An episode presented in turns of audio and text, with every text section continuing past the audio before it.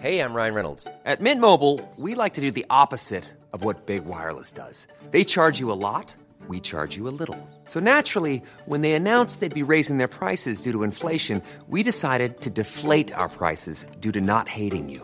That's right. We're cutting the price of Mint Unlimited from $30 a month to just $15 a month. Give it a try at mintmobile.com slash switch. $45 upfront for three months plus taxes and fees. Promo rate for new customers for limited time. Unlimited more than 40 gigabytes per month. Slows. Full terms at mintmobile.com. Porque el mundo actual no se entendería sin la economía y los negocios. Acompaña a Mario Maldonado, el columnista de negocios más joven y objetivo del periodismo financiero, en su programa Bitácora de Negocios.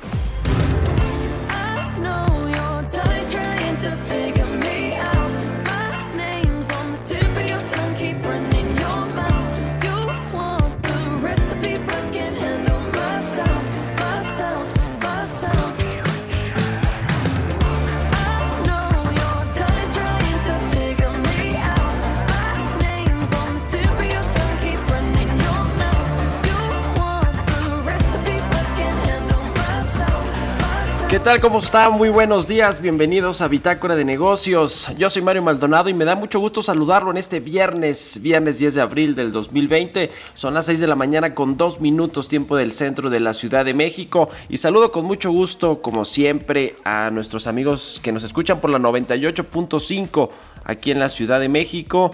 A nuestros amigos de Guadalajara también nos siguen allá por la 100.3 de FM, en Tampico, Tamaulipas por la 92.5, en Villahermosa, Tabasco por la 106.3, en Acapulco, Guerrero por la 92.1, en Tijuana, Baja California por la 1700 de AM y la 540 de AM en el Estado de México, así como en la 89.3 de FM en Texcoco, en Estados Unidos también en McAllen, en Brownsville. Y en todos lados, a través de la página heraldodemexico.com.mx, puedes seguir el streaming a través de internet y de las aplicaciones de radio en internet como iTunes Radio y todas las demás. Así que me da gusto saludarlos. Iniciamos este día, este último día de la semana, este viernes, con una canción de Dua Lipa que se llama Future Nostalgia. Esta semana estuvimos escuchando, iniciando el programa con canciones de los mejores discos hasta el momento en este 2020, según la revista británica NME. Así que bueno, pues eh, siempre nos gusta iniciar con algo de música. Les cuento rapidísimo que vamos a tener. Tenemos un programa cargadito de muchísima información. Lo que está sucediendo en los mercados, por supuesto, con Roberto Aguilar. Vamos a platicar en breve también con Gonzalo Monroy, experto en el sector energético, sobre pues algo inédito que pasó ayer en la reunión de la OPEP de los países productores y exportadores de petróleo.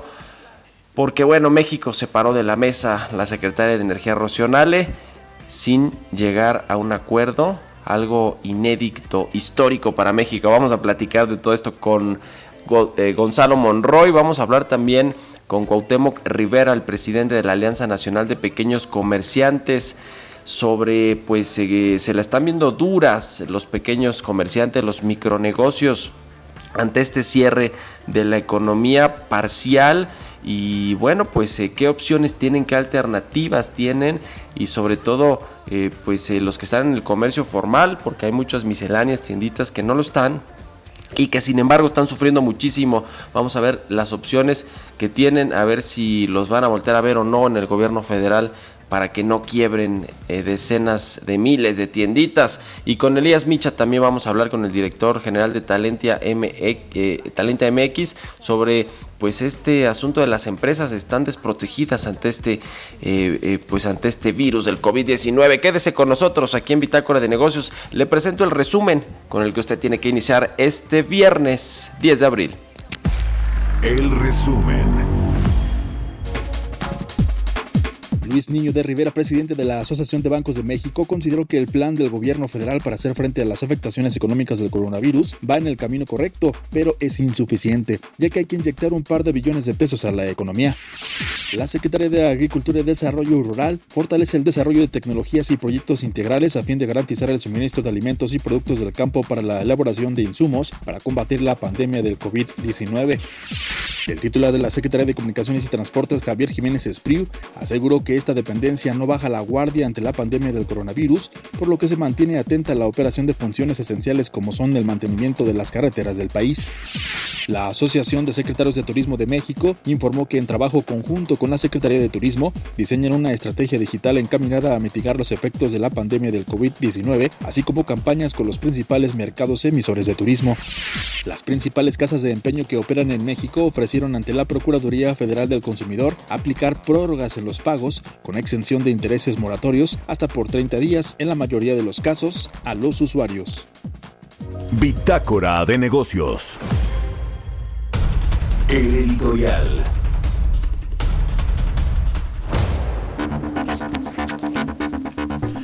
Bueno, pues eh, si fuera poco el encontronazo que están teniendo a nivel local los eh, empresarios con el presidente, esta ruptura, al menos con parte del empresariado mexicano, que ya salió a decir el presidente que si la economía se estanca y se desploma hasta 8 o 10%, como ya hay algunas estimaciones que ven caer el Producto Interno Bruto de México en 2020, pues va a ser por una persona que le cerró la puerta y ese Andrés Manuel López Obrador, Carlos Salazar, el presidente del CC, ya eh, rompió lanzas en contra del presidente, quien pues se fue a refugiar con algunos de los multimillonarios. Bueno, si esto fuera poco y, la difícil situación con la, por la que estamos atravesando en materia de salud, en materia económica, por supuesto, bueno, ayer la secretaria de Energía Rocionale fue a eh, pues eh, la OPEP virtualmente, porque estaba ahí en su oficina de la Secretaría de Energía, a decirle que pues México va contra el mundo por el petróleo, como bien lo define hoy el Heraldo de México en su portada, luego de 10 horas en las que estuvieron negociando estos eh, pues eh, ministros de energía de varios países, de los principales productores y exportadores de petróleo, pues Rocional le dijo, yo no estoy dispuesto a recortar la producción en 400 mil barriles diarios, y lo que sí les ofrezco son 100 mil y si no les parece pues me paro de la mesa a pesar de que los hizo esperar eh, pues eh, varias horas luego de que ya todos habían llegado a un acuerdo ella tenía que consultar todo con el presidente López Obrador es decir no iba ni siquiera con la autonomía para poder decidir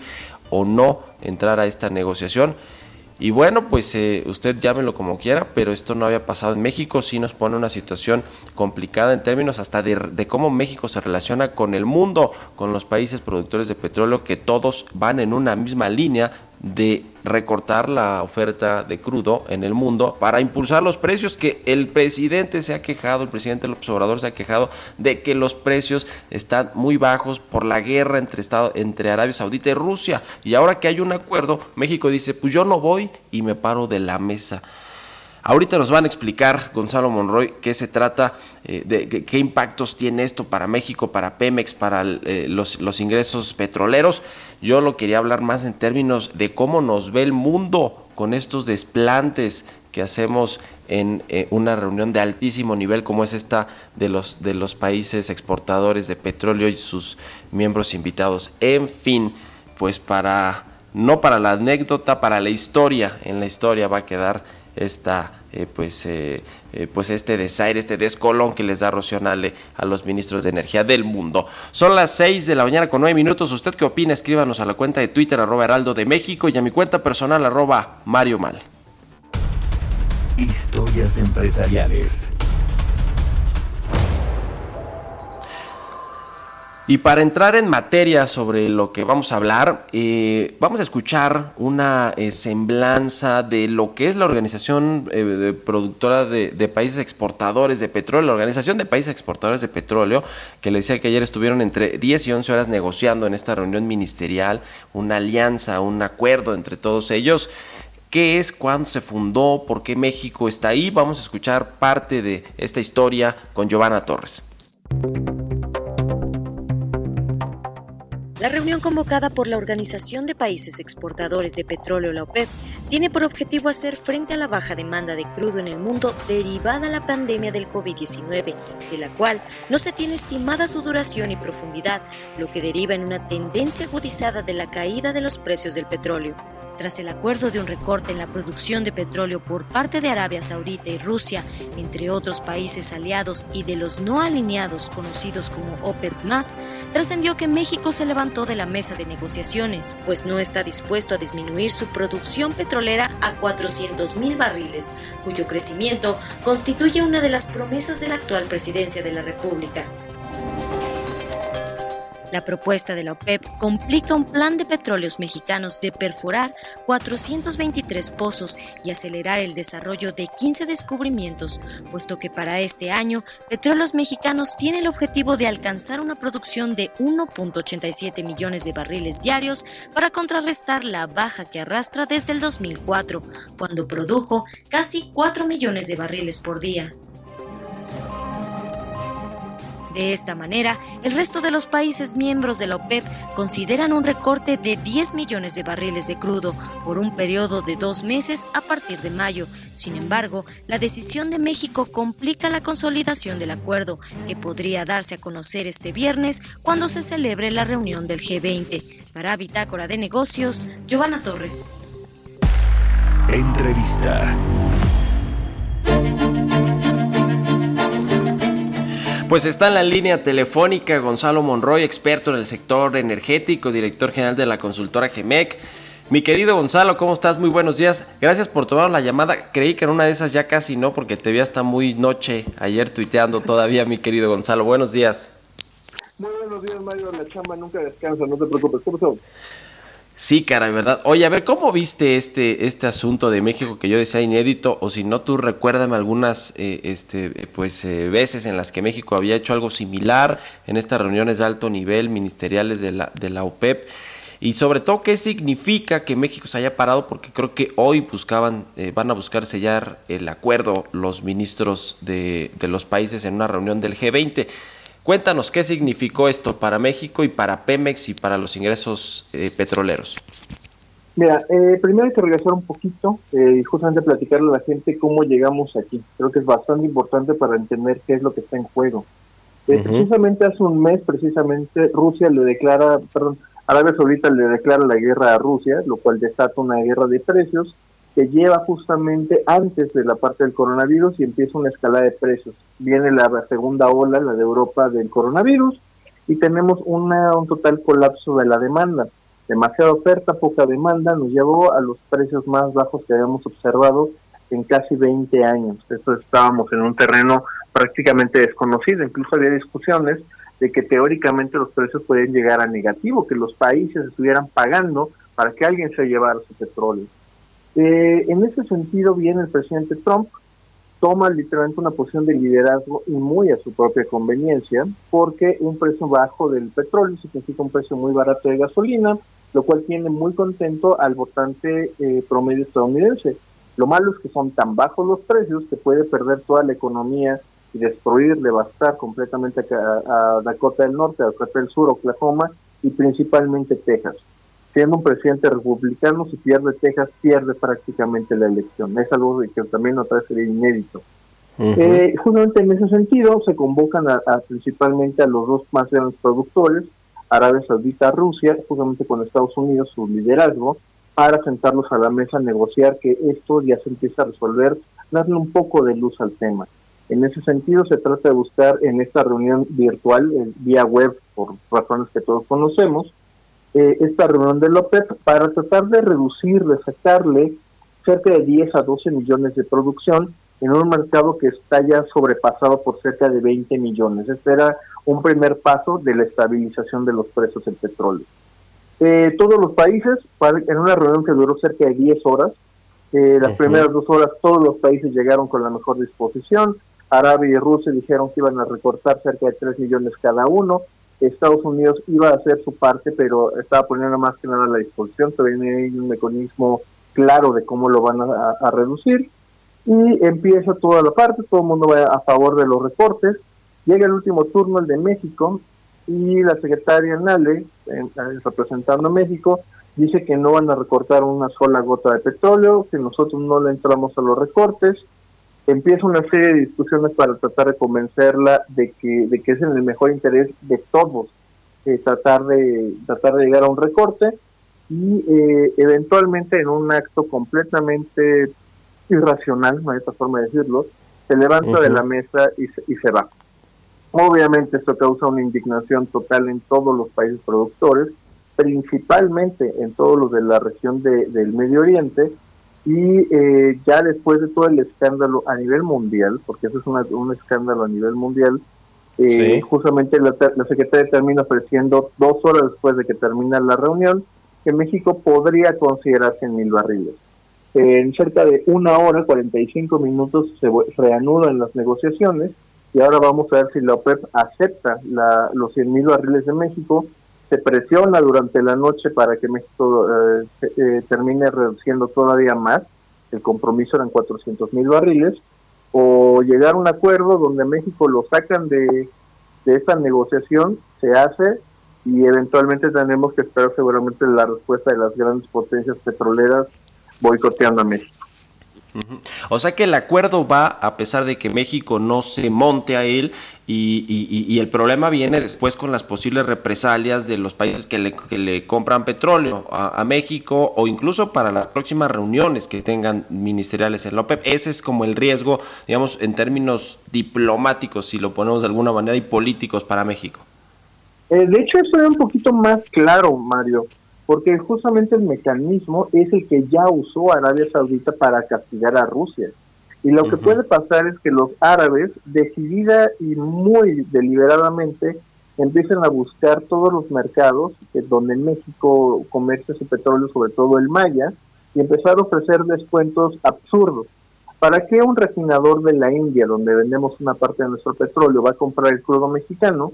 Que Arabia va a ofrecer más barato y, un crudo de mejor calidad. El punto, que es algo muy posible que ya haya, que, pueda ocurrir, es que le empiecen a buscar y a cerrar los mercados a México, con lo cual no importa cuánto aumente el precio, México no va a poder vender petróleo.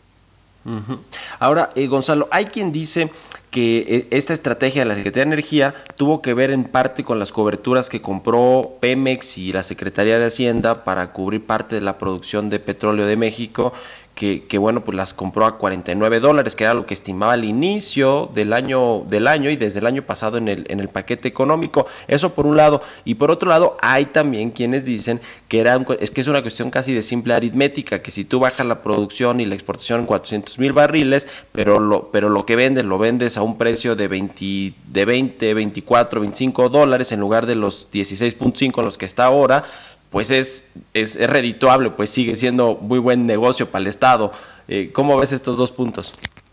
Eh, son dos puntos fundamentales, Mario, y creo que creo que justamente las autoridades mexicanas no entendieron los detalles finos. Sí, es correcto, México tiene coberturas a 49 dólares. Hoy la mezcla mexicana está rondando por debajo de los 20 y en algunos momentos eh, tuvo posibilidades de estar en los 10 y centavos.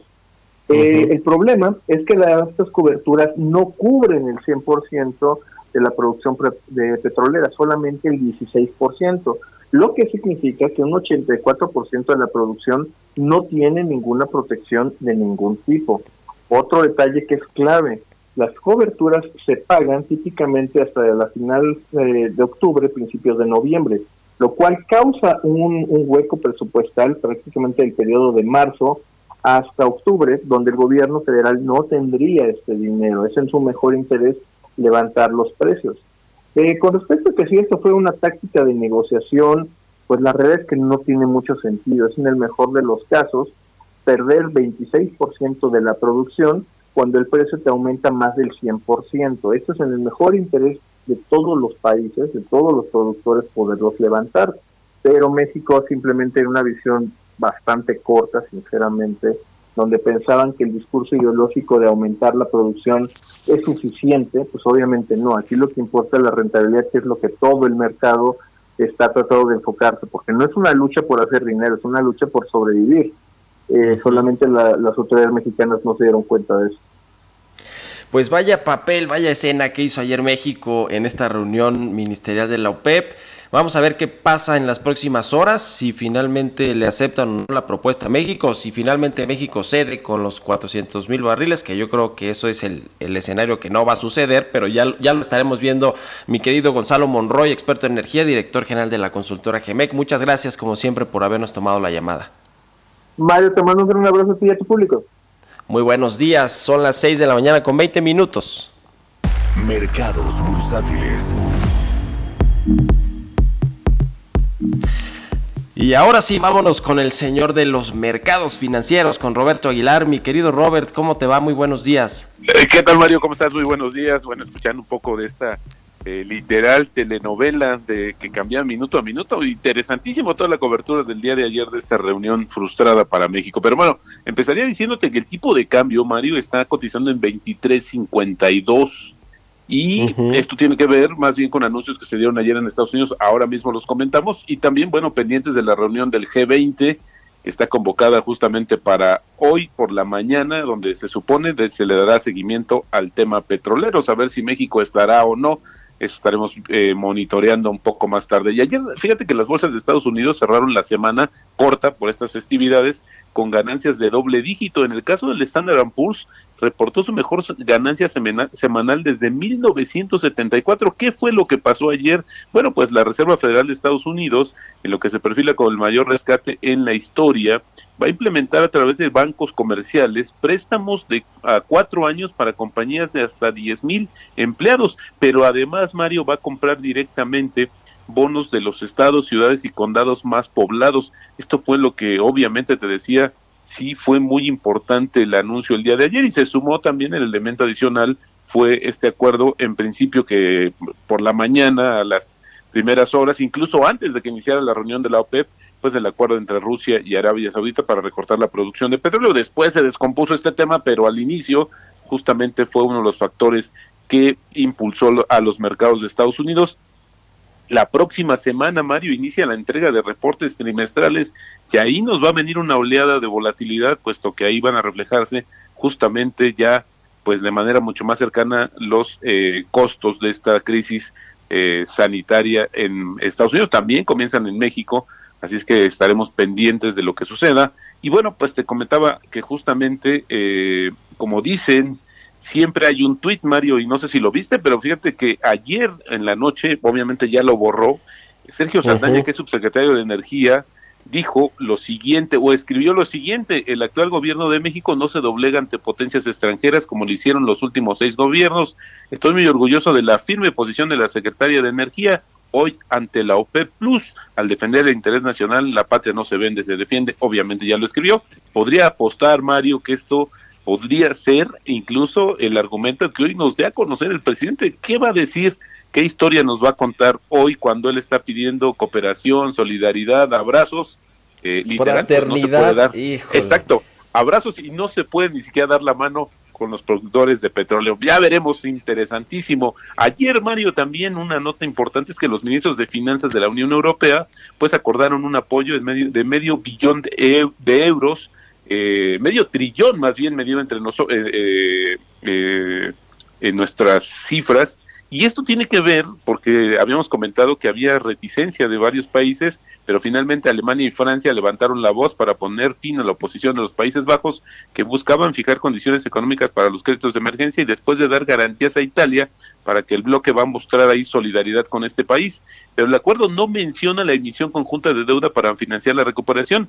Estos coronabonos que se habían mencionado pues no están incluidos en este plan, sin embargo, pues avanza de manera positiva. Creo que es un gran paso en medio de esta eh, inestabilidad y volatilidad financiera y económica. Y bueno, el dato de ayer, Mario, se dan a conocer las solicitudes de apoyo por desempleo en Estados Unidos que nuevamente superaron las estimaciones previstas. Ayer se dieron a conocer 6.6 millones de personas. Si medimos este dato, Mario, en los últimos 21 días ya tenemos 16.6 millones de personas que ya perdieron su trabajo en Estados Unidos. Histórico esta situación no se había dado a conocer, sobre todo Mario, porque se espera que siga creciendo la escalada de desempleo y que en el segundo trimestre, que es el que estamos viviendo, pues como hemos visto y hemos comentado, hay muchas estimaciones que están poniendo una caída de por lo menos 30% si lo medimos con respecto al mismo periodo del año anterior. Así es que podríamos todavía esperar lo peor. Y nada más sumaría, Mario, que el Banco Central de Perú anuncia ayer que baja la tasa de interés de referencia a su mínimo nivel histórico en un cuarto de punto. Y esto, pues, en medio de los efectos justamente del brote del coronavirus y las implicaciones económicas que tendrá en este país. Ayer preguntabas qué va a pasar, qué está haciendo el Banco de México. Bueno, pues hay muchos de los países que están alineando su política monetaria justamente a estos planes de rescate para tratar de salir o amortiguar lo más que se pueda lo que viene, que por lo menos algunos especialistas dicen que eh, apenas estamos viendo la punta del iceberg. Eh, en verdad se espera una situación bastante complicada para la economía en su conjunto, Mario. El problema con el Banco de México, mi querido Robert, es que eh, muchas de las medidas que ha tomado, pues que, que, que forman parte de la política económica de un país, la política monetaria, pues han sido hasta cosméticas en cierto sentido, ¿no? Es decir, estas subastas cambiarias para que el tipo de cambio no se nos vaya tan arriba, ¿no? A las nubes, este, eh, adelantar eh, solamente el mes pasado su reunión de política monetaria para bajar la tasa en 50 puntos, pero más allá de eso, pues hemos visto más movimientos. Ahora, ciertamente, pues el mandato es controlar la inflación y no este, el, el, tema del crecimiento económico, pero como que sí se ha quedado rezagado con respecto al resto de los bancos centrales, incluso de países emergentes, no me refiero a la Fed y el Banco Central Europeo solamente.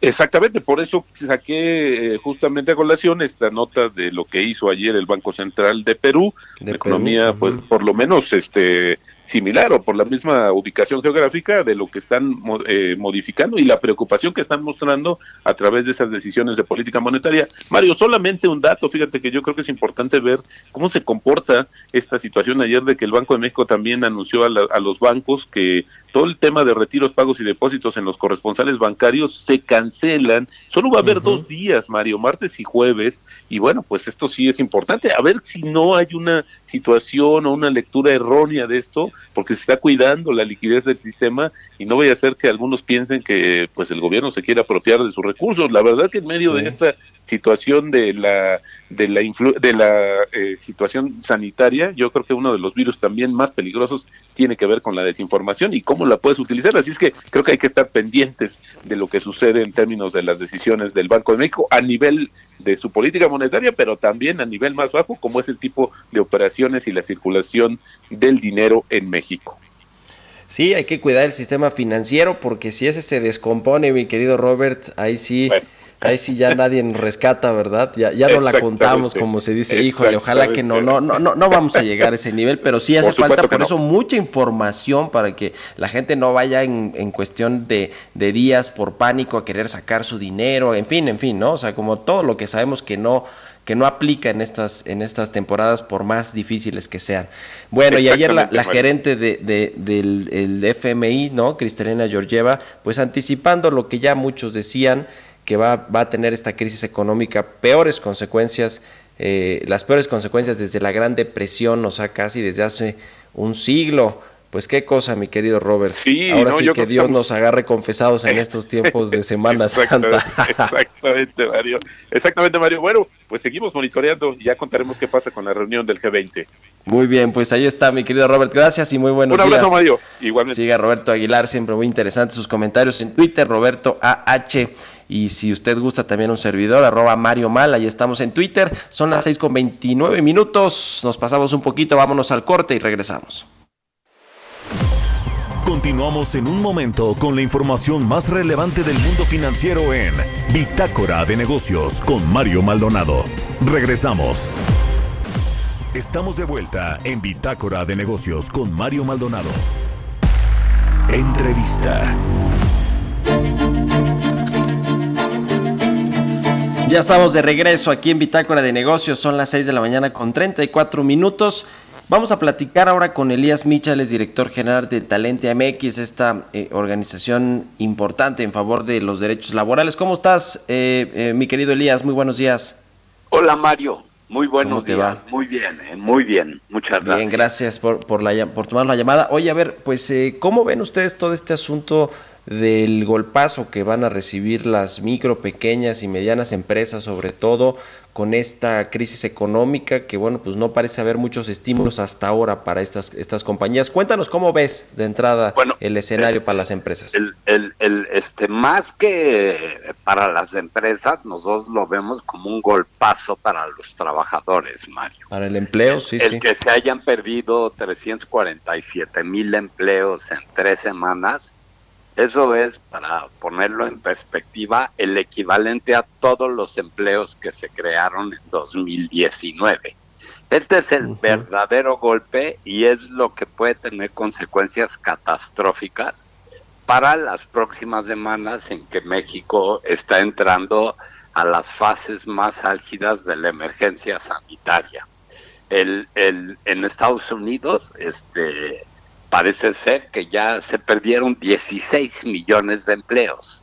El panorama del empleo en México pinta este pues de una manera devastadora porque perder tantos empleos en unos cuantos días significa y en una etapa en la que apenas entramos al, al, al, al pico de, de la emergencia sanitaria y en la que verdaderamente para controlarla requerimos que la gente se quede en su casa, pues tenemos que tener este una manera importante y acuerdos importantes entre el gobierno, el sector empresarial, los trabajadores para poder preservar el empleo y perder la menor cantidad de empleos posibles. Así es como lo vemos nosotros, Mario.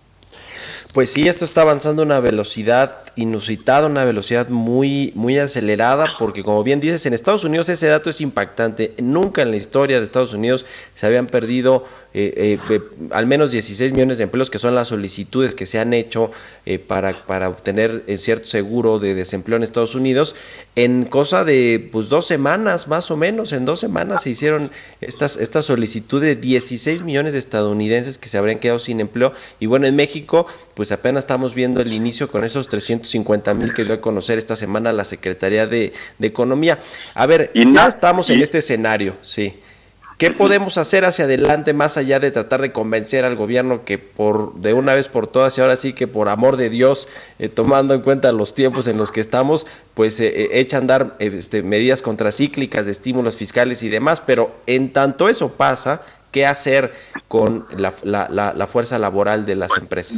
Este, nosotros pensamos que tenemos que, que, que tener este, acuerdos serios entre los empresarios y los trabajadores, en el que eventualmente se tiene que, que, que tiene que participar el gobierno. La realidad va a rebasar a todo el mundo.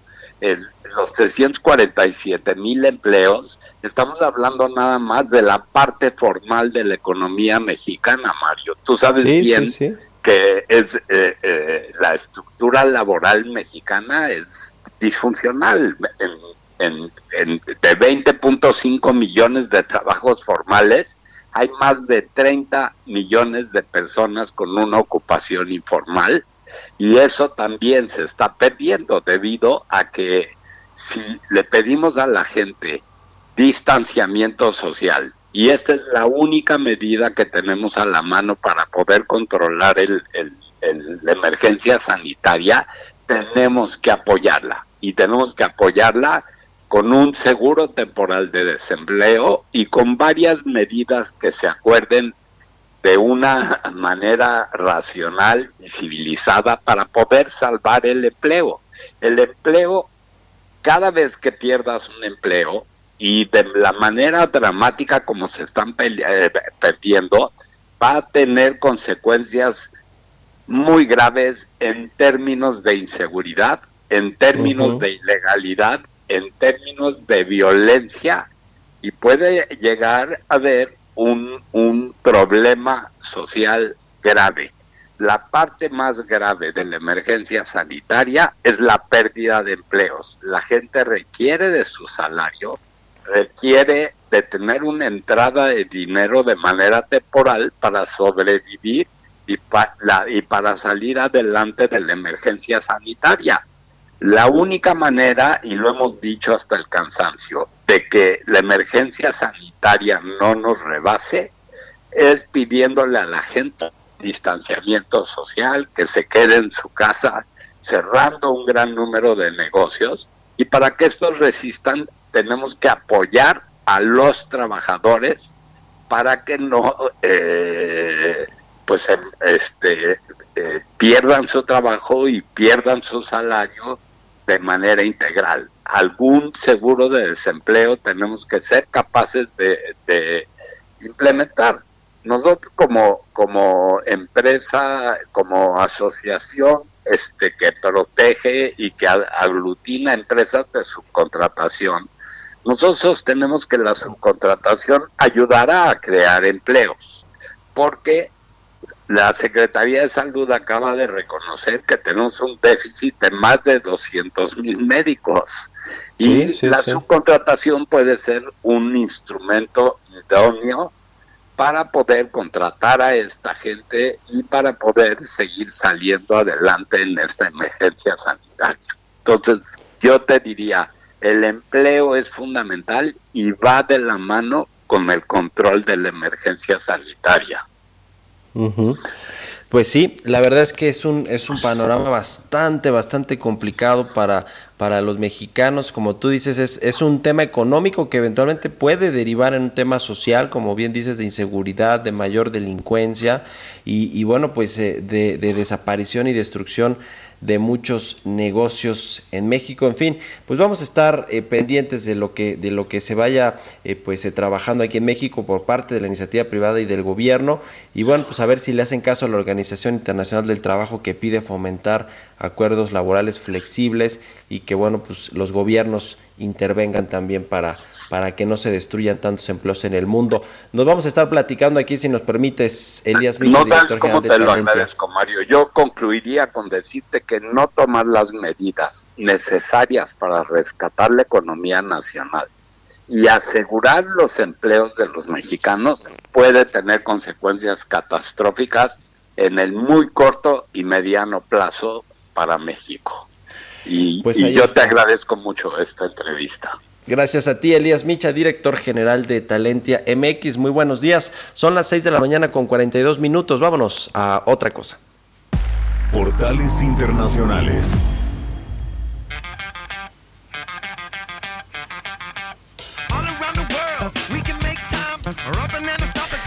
Jesús Espinosa, nuestro jefe de información, productor aquí en Bitácora de Negocios, está en la línea telefónica. Bueno, él no en la línea telefónica, él sí está en la cabina del Heraldo Radio. Mi querido Chucho, ¿cómo te va? Muy buenos días. Mario, muy buenos días. Bien, muchas gracias. Ya estamos aquí listos para los portales internacionales en este viernes que está muy movido y sobre todo con toda la información que ya la dimos a conocer esta mañana con el asunto de la OPEP, con el asunto de México y el petróleo y la secretaria de Energía Racional. Pero en fin, Mario, si te parece bien, arrancamos con los portales internacionales esta mañana. Como siempre, los revisamos en tiempo real y el Financial Times en esta mañana eh, pues está publicando precisamente sobre la OPEP y Rusia que llegan al acuerdo este para reducir la producción de petróleo en 10 millones de barriles por día. Los precios también caen ya que los comerciantes pues temen que las reducciones no puedan compensar el mayor colapso de la demanda en la historia y también en esta mañana el Financial Times publica que el crecimiento de los precios al consumidor de China se está desacelerando luego de alcanzar el máximo de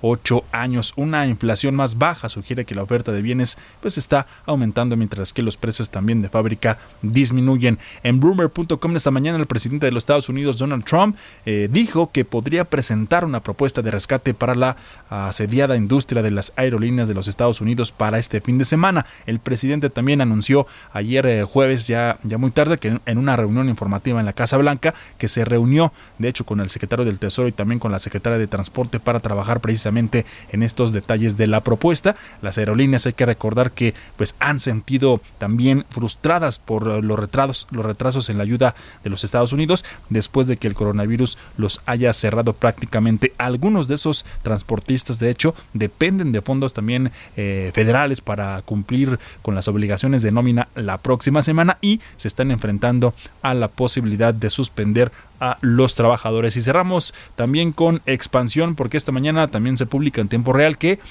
después de la sesión maratoniana, en esta ocasión de negociaciones entre los em, bastidores eh, previas a la celebración de la videocumbre, los ministros de Economía y también y de Finanzas de los Estados Unidos lograron por fin este jueves un acuerdo para ofrecer una respuesta conjunta y coordinada a la crisis del coronavirus. Y es que después de los eh, también de los eh, fiascos de las reuniones anteriores y bajo una enorme presión, el Eurogrupo ya consiguió por fin pactar ayer la movilización de más de 500 mil millones de euros para mitigar los efectos de la pandemia que, bueno, serán eh, devastadores en toda la zona euro y en especial también en países bajos como Italia y como España. Eh, eh, todo esto, eh, todo esto, Mario, en virtud de ese pacto, el Fondo Europeo pues, de Rescate, que se le conoce como el MIDE, el MIDE o el MEDE, ofrecerá hasta 240 mil millones de euros en líneas de crédito a los Estados miembros, con la, con la condicionalidad más laxa la que, de la que dependían pues, los países del norte y también está vinculada al uso de los fondos a combatir la epidemia. Así que todo esto se está moviendo también con el asunto del coronavirus y los mercados, Mario. Y si te parece bien, eh, Mario, comentamos ya para, para ir eh, cerrando, para ir cerrando esta, esta participación. Te tengo una noticia, no, yo creo que es buena, a ver cómo la toman ustedes. A ver, a ver, a ver, estamos ávidos ustedes. de buenas noticias, Chucho, danos las buenas noticias. Regresa la Liga MX, Mario, Mario Maldonado. Ah, Regresa la Liga a ver. MX. Pero ¿Cómo bueno, así, como dirían los colombianos? así, así los colombianos, regresa la Liga MX, pero, pero en su versión, la I-Liga, la I-Liga MX, después de que también, eh, por supuesto, todas las, la- las ligas del fútbol eh, del mundo, por supuesto, las ligas más importantes, las ligas europeas, eh, han parado también por este asunto del coronavirus, pues ahora la Liga MX está haciendo algo innovador. Y se trata de la I-Liga. ¿De qué es esto, Mario? Bueno, los equipos de primera división, los equipos de la, de la Liga MX, América, Cruz Azul, Pumas, Chivas, todos los equipos de la, van a participar en un torneo virtual. Van a jugar eh, eh, en una consola de, de videojuegos así tal cual. Y los mismos jugadores, los mismos integrantes de, estos equipos son los que van a estar participando, Mario. Es algo, algo inédito también, es una innovación. Y hoy, hoy comienzan estos partidos en donde cada equipo, repetimos, cada equipo escogió a tres de sus jugadores. En el caso, por ejemplo, del América, va a estar Giovanni Dos Santos, va a estar Córdoba participando. Van a jugar tal cual eh, en una consola de videojuegos y un torneo de en virtual, que se le llama la I Liga. Hoy hay tres partidos, Necaxa Monterrey a las 2 de la tarde, Cruz Azul Atlas a las 3 de la tarde y Puebla América a las 8 de la noche. Y también van a ser transmitidos, que esto que esto también es algo algo eh, interesante, van a transmitirse estos partidos también por televisión, así que estaremos atentos, van a participar todos los equipos, mañana sábado también hay juegos, el domingo también hay juegos, ahí están eh, todos los horarios, si quieren se los, se los podemos compartir en, en nuestras redes sociales, pero algo inédito para el deporte en México, ¿no? que se estará llevando, llevando a cabo este torneo a través de una consola de videojuegos. La alternativa, Mario. Pues interesante, yo voy a ver el de Puebla contra el América. A ¿Tú las, a las cuál 8 te de la noche. Pues mira, después de toda esta sequía, igual y nos echamos los tres partidos, porque de hecho son partidos muy cortos, ¿no? Sabemos que cuando juegas eh, eh, fútbol en, en una consola, son partidos cortos, alrededor de eh, seis minutos, por ahí tenemos entendido que va a durar cada tiempo, va a haber un descanso de unos dos minutos y medio, así que 15 minutos, pues nos va a tomar ver un partido de, de fútbol eh, virtual. Pues ahí está, en, en- interesante pues las alternativas que tienen que buscar las ligas de, fútbol y, y en general pues todos los deportes, ¿no? Para tratar de que no se, si se va mucho más tiempo a- hacia adelante este asunto de la contingencia y la sana distancia, pues que no se afecte. Yo creo que si re- ya cuando regresen los jugadores después de no entrenar ni nada de eso van a regresar todos atrofiados. El, el- la calidad y el nivel del fútbol y de otros deportes va a bajar, ¿no? ¿O ¿Cómo ves? Pues como diría, ¿no? En tiempos de guerra, cualquier trinchera o, o lo que sea es bueno en este momento, ¿no? Sí, la verdad es que sí, así se sí. extraña, aunque, por supuesto, no es lo más importante. Lo más importante, pues, es conservar la, la, la- la- la salud, ¿no? Tener todas las, las prevenciones, tener todo, todos los cuidados que se. Lo, que tengamos que tener en esta contingencia. Lo más importante es la salud y, y el deporte, pues, ya vendrá después. No, no, no, no es prioridad en este momento. Pues ahí está Jesús Espinosa, gracias como siempre y muy buenos días. Buenos días, gracias Mario. Bueno, pues pasando a otra información. Pasando a otra información, le decía, eh, íbamos a platicar con, con, el presidente de la Alianza Nacional de Pequeños Comerciantes, pero no hemos podido hacer eh, bien el contacto con él. Pero mientras, déjeme eh, platicarle de una nota que tiene que ver precisamente con la venta de productos básicos, de consumo básico para los mexicanos que bueno, pues así como muchos eh, eh, eh, productos y servicios han bajado sus ventas por el cierre de los comercios y por estas restricciones de salir a la calle y de hacer actividades normales, pues hay otros que están subiendo y es obvio, puesto que bueno, pues en, este encierro, en, en, en esta sana distancia, productos básicos como los de limpieza, de higiene y por supuesto alimentos y bebidas están siendo muy demandados. Esto es una nota que publica hoy el Heraldo de México en su sección de mercados con base en un estudio de la consultora Nielsen. Dice que, bueno, más de 150 de productos básicos, entre los que destacan, ya le decía, limpieza e higiene, se han disparado hasta 77% en sus ventas desde el 23 de marzo, cuando se decretó esta jornada de sana distancia y de cierre de escuelas. Algunos de los productos que han tenido un mayor crecimiento en ventas son los limpiadores líquidos, eh, también están ahí eh, los eh, remedios para la gripe, los guantes de uso médico, cepillos de limpieza, vitaminas, alimentos no perecederos y enlatados. De manera más específica, el arroz encabeza el aumento en las compras con un 251%, mientras que las pastas y el cloro 223%, los vegetales enlatados 146% y los aceites 106%. Así que, bueno, pues eh, obviamente la gente está tomando reservas y está yendo a los autoservicios. Eh, a comprar estos productos. En fin, ya, ya hicimos contacto, vamos a hacer la, la entrevista y ahora nos saltamos la cortinilla por cuestiones de tiempo. Está en la línea telefónica Cuauhtémoc Rivera, presidente de la Alianza Nacional de Pequeños Comerciantes. Cuauhtémoc, buenos días. Cuéntanos cómo están viendo ustedes esta eh, pues eh, crisis que eh, lamentablemente apenas va empezando. Buenos días. Muy bien, este buenos días. Este gusto saludarlo a usted y a su auditorio. Pues bueno, las cosas como usted bien lo señala, están arrancando, nos estamos eh, convenciendo día a día de la necesidad de quedarnos en casa. Ha cambiado el patrón de consumo de la gente. Eh, creo que la gente que está avanzando a, entender que hay que quedarse en casa está optando cada vez más por hacer sus compras en el comercio local, en, en las tiendas de barrio, las tiendas de abarrotes de la colonia. Esto ha favorecido al canal tradicional, ha elevado sus ventas eh, en un promedio en lo que vamos, en un 10%, nos hemos visto beneficiados o preferidos, hemos gozado la preferencia de, este, de la gente en la colonia y esto ha ido eh, apoyando la idea de que no tienen que desplazarse para comprar sus víveres y eh, guardarse más en casa para evitar ser propagadores o, o ser contagiados del virus. ¿verdad? Ahí uh -huh. va la situación. Ya, ahora, eh, a ver, entonces los eh, comercios eh, como misceláneas, como tiendas de la esquina, sí están teniendo eh, pues eh, mayores ventas, lo mismo que los autoservicios o el canal moderno, como se le llama, pero eh, eh, digamos que, sin embargo hay otros tipos de comercios, me imagino, comercios en pequeño, que eso sí están sufriendo, ¿no? Que venden otros productos que no son los básicos o esenciales como los ha catalogado la Secretaría de Salud. ¿Qué va a pasar con esos? ¿Cuántas unidades de, eh, económicas o cuántos negocios están previendo que pudieran cerrar? ¿Cuántos empleos se podrán perder si se, pues, se, se hace más fuerte esta crisis?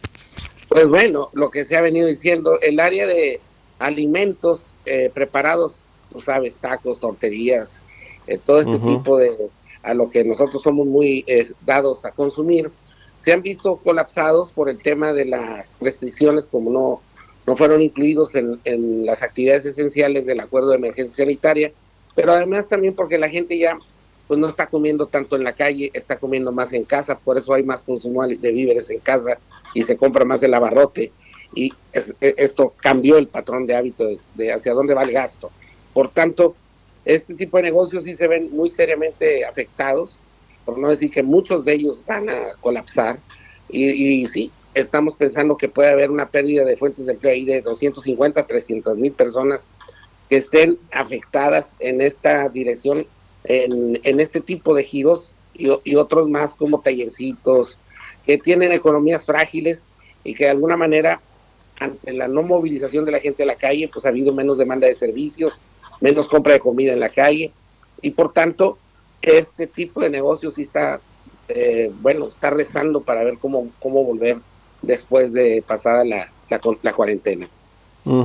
Eh, algunos de estos negocios finalmente Cuauhtémoc sí son susceptibles de obtener estos créditos por 25 mil pesos que el presidente dijo que se van a eh, pues eh, a dar a un millón de empresas, de, bueno, de micronegocios o negocios tipo eh, eh, pues changarros, talleres, estéticas, pequeños restaurantes informales, en fin, sí son susceptibles de recibir los créditos. Pues sí, pero la verdad es una tómbola lo que nos han dado a entender el gobierno federal de esto, porque el padrón de la Secretaría de Bienestar son están inscritos 5 millones de personas. Entonces van a escoger, a seleccionar las zonas de mayor eh, afectación económica, o sea, las más deprimidas económicamente hablando, y sobre eso eh, hay que ver cuánta gente se inscrite y cuántos puedan alcanzar. La verdad que queda muy por debajo eh, el apoyo que potencial que viene contra la necesidad que se avecina. Este, realmente no hay una expectativa muy fuerte de esto porque, insisto, va a ser mucha la gente que demanda esto y va a haber poca oportunidad de obtenerlo. Bueno, pues estaremos eh, pendientes. Cuauhtémoc Rivera, presidente de la Alianza Nacional de Pequeños Comerciantes, muchas gracias por haber estado aquí en Bitácora de Negocios. Muy buenos días. No, sí, buenos días. Gracias por invitarnos. Gracias. Y muy buenos días para todos ustedes. Gracias por habernos acompañado este viernes aquí en Bitácora de Negocios. Quédese ahora en el Heraldo Radio, en los micrófonos con Sergio Sarmiento y Lupita Juárez. Nosotros nos escuchamos el próximo lunes en punto a las 6 de la mañana. Que tenga buen día y muy buen fin de semana. Esto fue Bitácora de Negocios con Mario Maldonado, donde la H suena y ahora también se escucha. Una estación de Heraldo Media Group. Mom deserves the best, and there's no better place to shop for Mother's Day than Whole Foods Market. They're your destination for unbeatable savings, from premium gifts to show-stopping flowers and irresistible desserts. Start by saving 33% with Prime on all body care and candles. Then get a 15-stem bunch of tulips for just $9.99 each with Prime. Round out Mom's menu with festive rosé, irresistible berry chantilly cake, and more special treats. Come celebrate Mother's Day at Whole Foods Market.